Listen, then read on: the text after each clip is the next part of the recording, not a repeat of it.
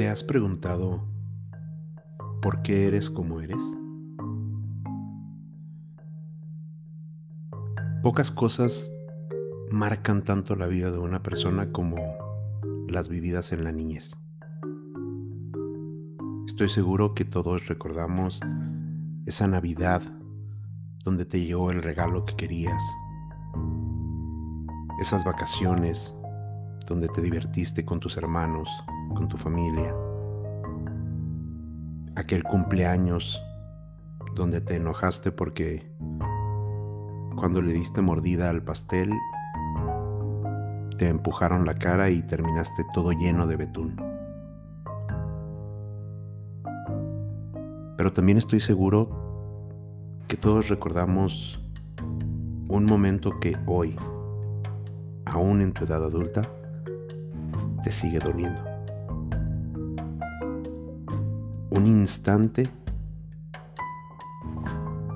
que visto a través de los años que han transcurrido en tu vida pudiera parecer pequeño o pudiera parecer insignificante, hablando en cuestión de tiempo, en cuestión de duración, pero que en cuestión de importancia marcó radicalmente quién eres tú el día de hoy.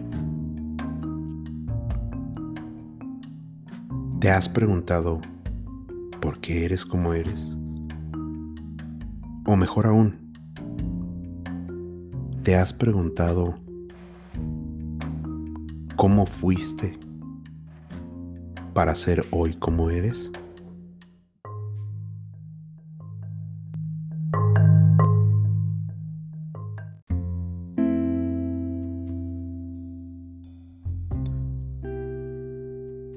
¿Es que acaso no te cansas?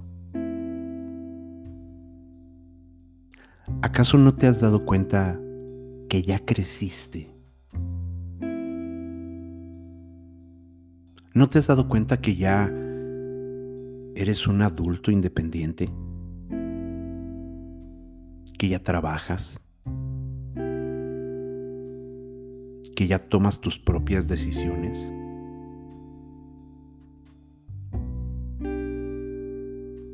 ¿No te has dado cuenta que lo que pasa hoy en tu vida es responsabilidad tuya y de nadie más?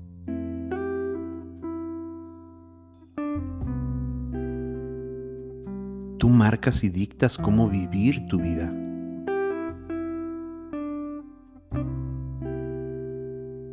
Y muy probablemente me responderás a estas preguntas diciendo que sí, que lo sabes, que eres consciente. Y entonces te pregunto, ¿hasta cuándo entonces dejarás de culpar a tus padres por todo lo malo que te sucede en tu vida? ¿Hasta cuándo dejarás de culpar a tus padres por todo eso negativo que te llegó a suceder en tu vida?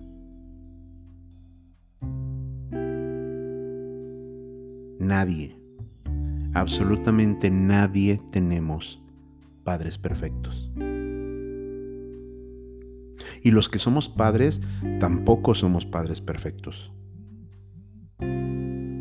Todos de una manera u otra hemos sido afectados por las situaciones que ocurrieron en nuestra infancia, por cosas que hicieron nuestros padres Desde si te regalaron o no el juguete que querías en tu cumpleaños, hasta si tocaba que te regañaran o te castigaran, o por qué no, en algunos casos, a más de uno nos tocó un chanclazo.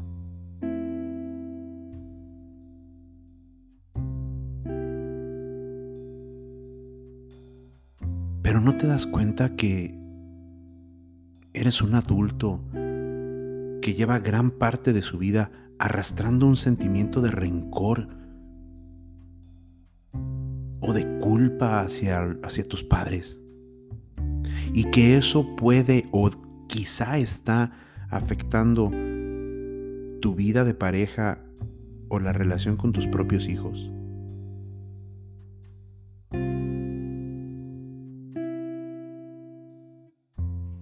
Todos en la infancia vivimos cosas complicadas.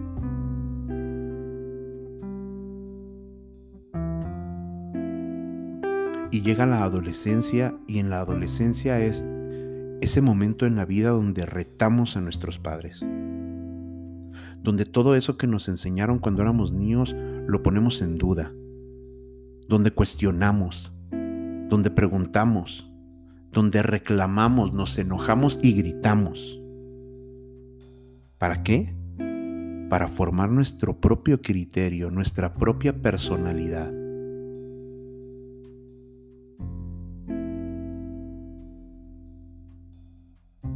Porque sí, la historia de cada persona se construye a través de la compleja relación que tiene con los demás seres humanos, en principio con sus padres.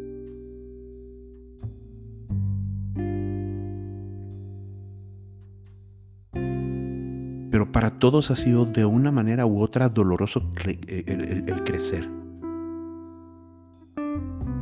Y es doloroso porque tiene que ver con asumir la responsabilidad de las decisiones que tomas.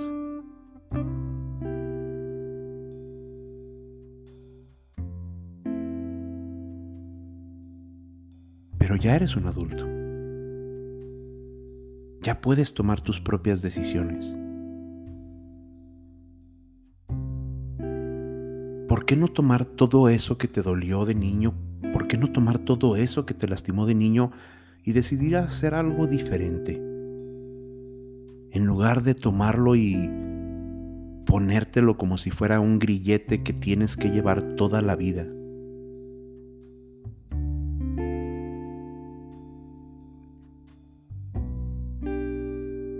He escuchado infinidad de personas que siguen culpando a sus padres por problemas del pasado que los afectan hoy día. Y no me malentiendas. Sé que hay personas que la han pasado muy mal en su infancia. Sé que hay personas que genuinamente cargan con traumas infantiles.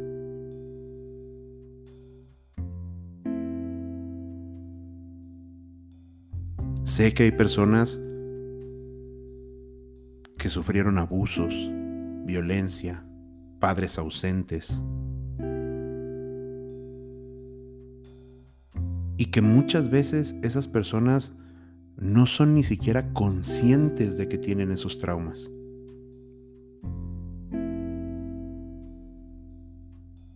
Pero analiza tu actuar.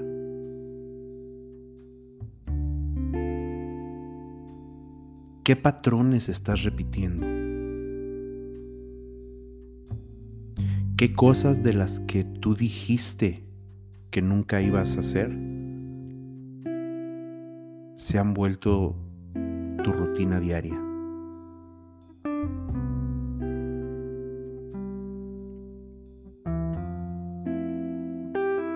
Creo que es momento de comenzar a responsabilizarnos por nuestras acciones y dejar de culpar a terceros por lo que sucede en nuestras vidas.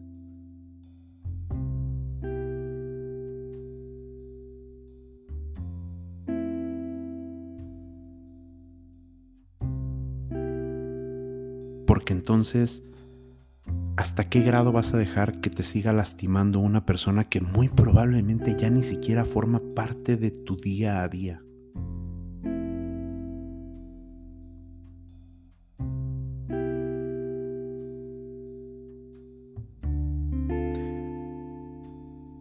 En el episodio pasado te mencionaba que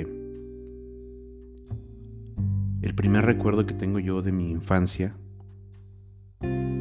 mejor dicho, el primero de los recuerdos que llegan a mi cabeza cuando pienso en mi infancia tiene que ver con una prostituta.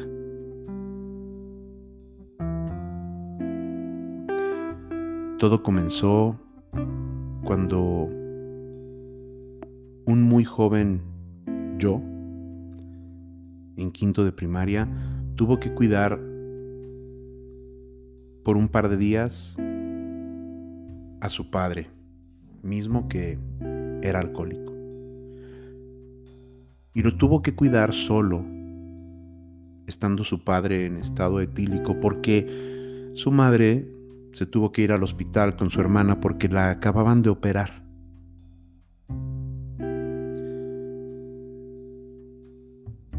Déjame te platico que a mi papá le pareció muy buena idea un día en la noche salir a pasear. Y yo, que lo estaba cuidando, decidí que tenía que irme con él para que no cometiera alguna imprudencia.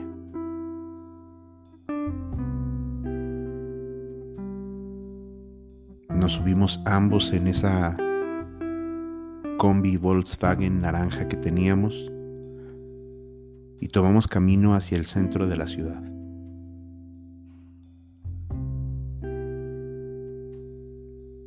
La primera de las paradas que hicimos esa noche fue en una famosa zona donde existía bastante prostitución.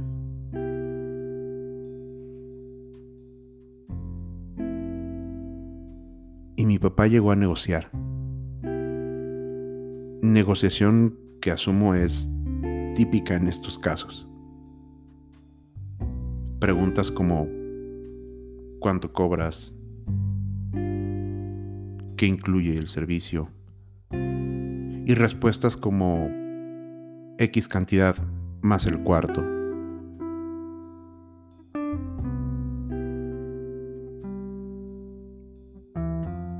Yo lloraba amargamente. Estaba muy enojado con mi papá, pero al mismo tiempo me le abrazaba fuertemente y le pedía con todas mis fuerzas que por favor regresáramos a casa. Te lo suplico, papá, por favor, vámonos.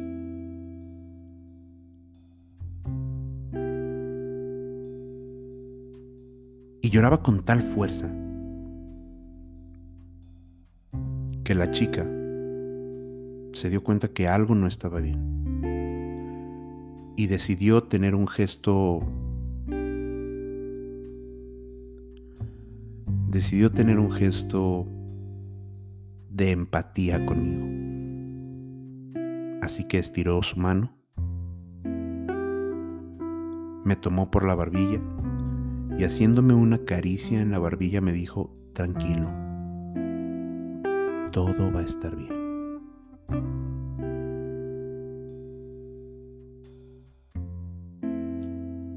Esa caricia en la barbilla me costó años de terapia.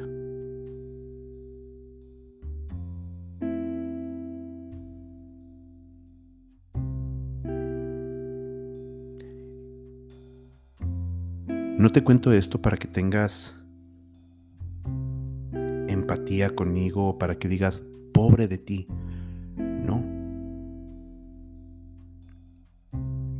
Te lo platico porque, primero, ya lo he trabajado en terapia. Segundo, mientras más lo platico, parece que más sana. Y tercero, porque como te comenté en un principio, nadie tenemos padres perfectos. Hace 10 años que falleció mi padre y te tengo que decir que lo extraño con todo mi corazón. Y aunque pudiera odiarlo, porque este tipo de situaciones se repitieron en más de una ocasión, como te decía en el episodio pasado, tú decides qué hacer con esas cosas que pasan en tu vida que quizá no podemos clasificar como cosas positivas. Y yo decidí agradecerle a mi padre ese día. Porque me dejó una gran lección. Me enseñó cómo no quería ser como persona. Me enseñó cómo no quería ser como padre. La vida no es perfecta. Las personas no somos perfectas. Y en muchas ocasiones, sin quererlo, vamos a lastimar a las personas que queremos. Yo estoy convencido del amor que mi padre tenía por mí pero eso no evitó que con sus acciones él pudiera llegar a lastimarme. Y hoy día pudiera odiarlo, pudiera ni siquiera querer hablar de él. Pero estoy a unos meses, estamos a unos meses de que se cumplan 11 años de que falleció y lo extraño con toda mi alma.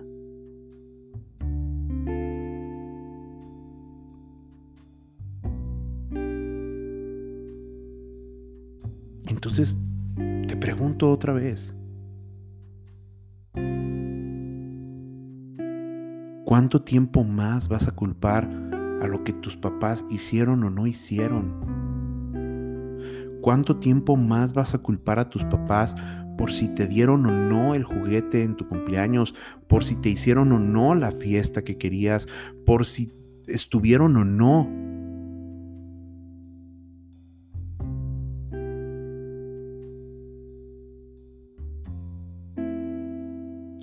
Y no pretendo menospreciar lo que tú hayas vivido en tu infancia. Por supuesto que no. Pero sí te quiero invitar a que hagas algo productivo con ello. No te lo guardes. No lo guardes en una caja porque cuando abras esa caja después de muchos años ya va a estar echado a perder. Sácalo y utilízalo para tu beneficio, para tu crecimiento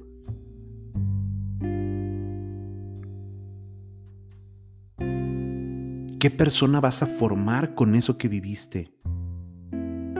Si eres padre, ¿ya analizaste tu forma de ser padre?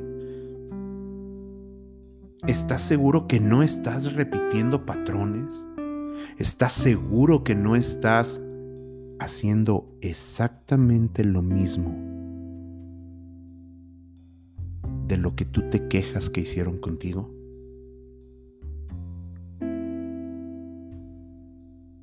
puedes genuinamente decir que eres el padre o la madre perfecto?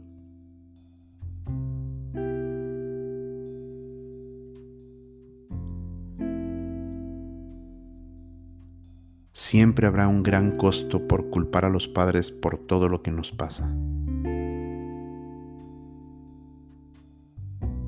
Porque va a llegar un día en que nos demos cuenta que le hemos enseñado de forma inconsciente a nuestros hijos a culparnos a nosotros por todo lo que les pase en su vida. Pero ojo, todo lo malo.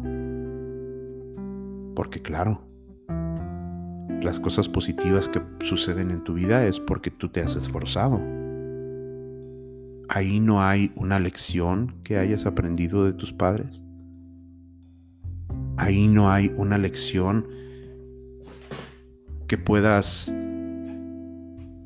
decir que fue gracias a unas palabras, a una acción o quizá alguna falta de acción hecha por tus padres.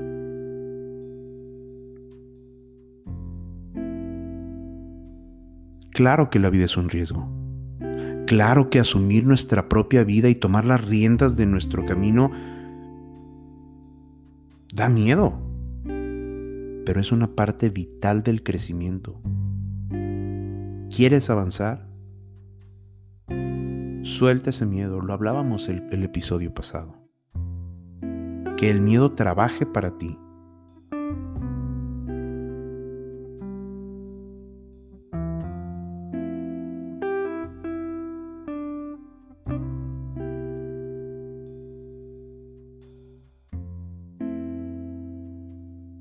Hoy día se ha hecho costumbre el culpar a terceras personas por cosas que a nosotros nos afectan en lugar de trabajar nuestro propio manejo emocional.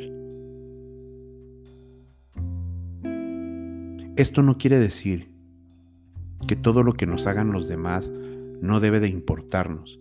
O esto no quiere decir que no haya personas que genuinamente buscan lastimarte. Y esto no quiere decir que no te puedas sentir mal por algo que te haya dolido. Es natural sentirnos mal por cosas que nos duelen. El dolor es inevitable. el sufrimiento, por otro lado, puede ser autoinfligido.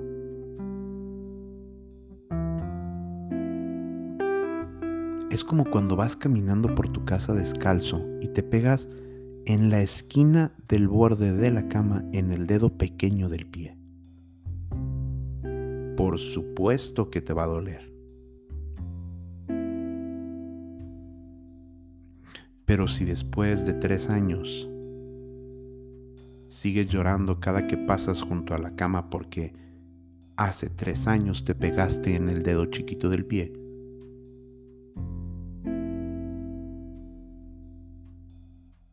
no vas a avanzar mucho.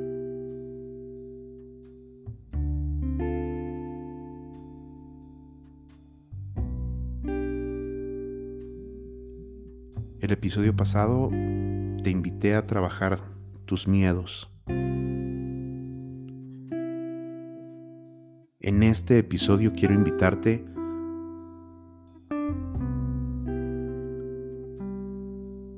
a que tomes las riendas de lo que pasa en tu vida. Y si no sabes cómo hacerlo, si tienes toda la disposición pero no tienes las herramientas, lo cual es muy válido, busca ayuda. Esto no me voy a cansar de repetirlo. La terapia debería de ser canasta básica para todos.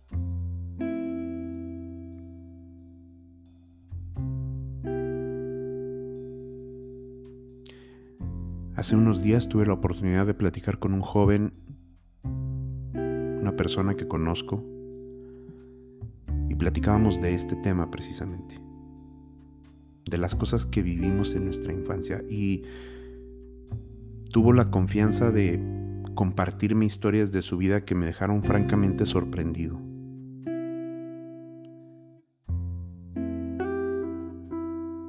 Estuve platicando con este joven, un joven de escasos 17 años, y el escucharlo, cómo manejó y aceptó situaciones que han pasado en su vida, me hizo sorprenderme y admirarlo mucho más de lo que ya lo admiraba.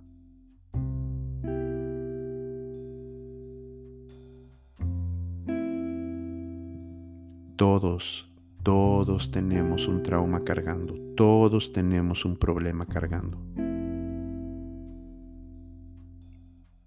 Tú decides qué hacer con él.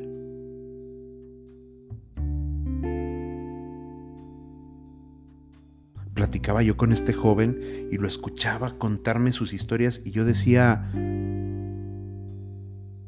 ¿cómo puedo quejarme de lo que yo pasé?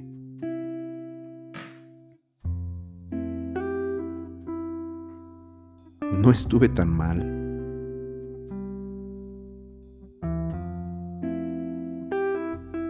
Y sí, a pesar de ser ya un adulto que ha trabajado esto en terapia, esa plática de media hora con ese joven me hizo sentir muy bien.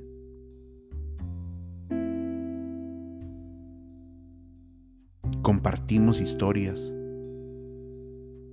Y fue un momento de confianza y de comunión muy interesante.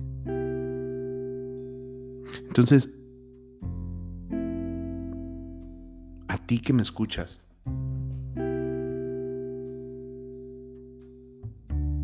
quiero dejarte con esta invitación. Deja ir a tus padres. Deja el miedo de responsabilizarte de tu vida. Toma control de tus decisiones. Y si necesitas ayuda para hacerlo, pídela. Acércate a alguien un familiar de confianza, un amigo, un experto, un terapeuta. Acércate a alguien. Pero ya es momento de crecer.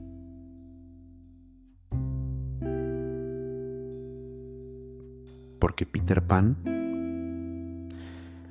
Peter Pan solamente está en los cuentos.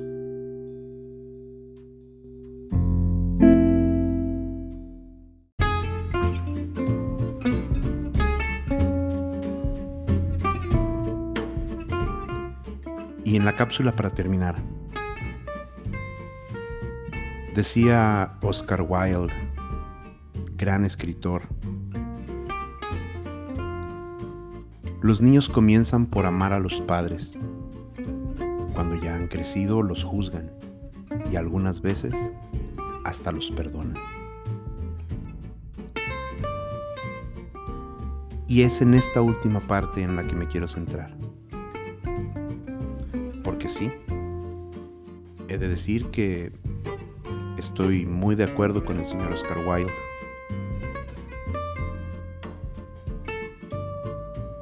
Muchas veces cuando crecemos, lo mejor que podemos hacer es perdonar a nuestros padres.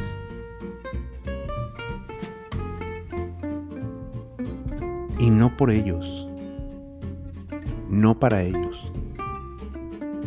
para ti.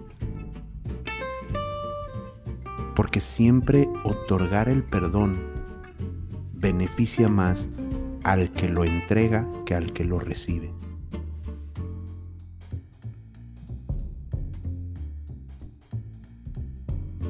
Entonces, como dice Oscar Wilde, hay que comenzar amando a los padres.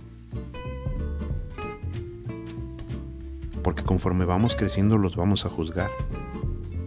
Muchas veces los vamos a juzgar duramente. Pero lo más sano y lo mejor que puedes hacer es perdonarlos. El poder del perdón es maravilloso.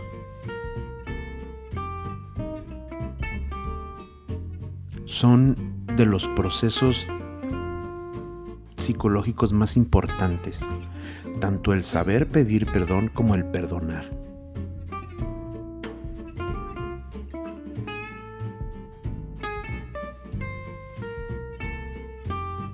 Porque perdonar implica cambiar conductas, conductas que eran destructivas y que además eran voluntarias y dirigidas contra la persona que ha hecho el daño. Esto último no es mío. Esto último es de tres autores,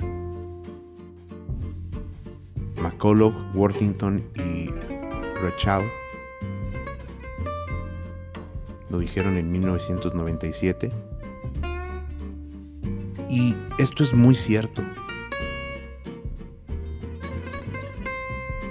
Proceso de perdón cuando se hace adecuadamente logra que en consecuencia se modifiquen los sentimientos hacia la persona que nos ha generado esa ofensa.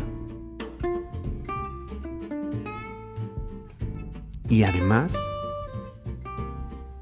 es un acto que te da paz.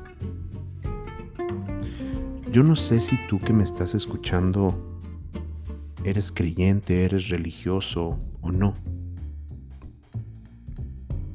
Si eres religioso, si eres creyente, si eres una persona de fe, la paz interior es una manera de estar cerca de Dios. Si no eres creyente, si no eres religioso, la paz interior es lo que te mantiene en armonía en equilibrio.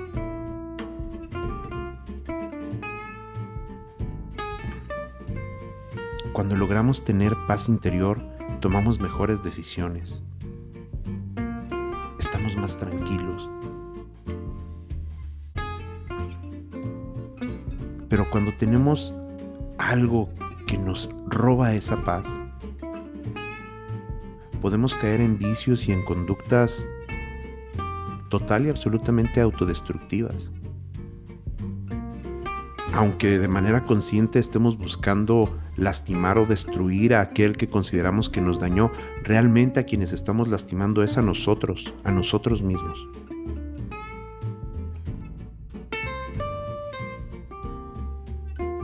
Entonces, perdonar no implica reconciliación. Perdonar no olvida. Personas que te dicen, si realmente me perdonaste, vas a olvidar lo que sucedió. No, no, no, a ver, no es magia. Perdonar no implica olvidar. Eventualmente el olvido será un proceso que se podrá ir, ir dando o quizá no.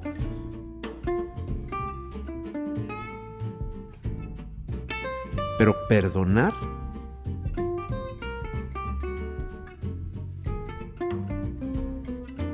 perdonar es sanar nuestra propia alma.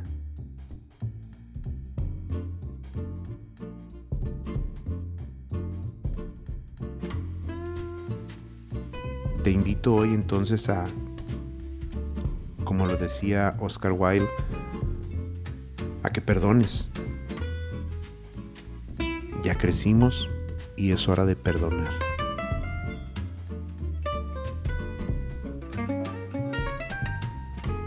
Con el tiempo te irás dando cuenta que conforme lo vayas haciendo, te será más sencillo perdonar. Por lo tanto, te será mucho más sencillo vivir en paz.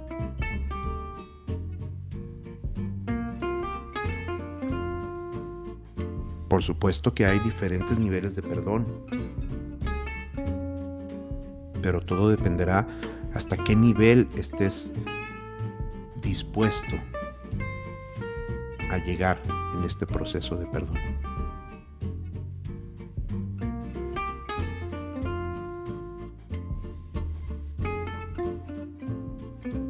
Hoy te invito a eso. Y hoy con eso terminamos esta cápsula final. Perdona. Y cuando lo tengas que hacer, también pide perdón. Hasta luego.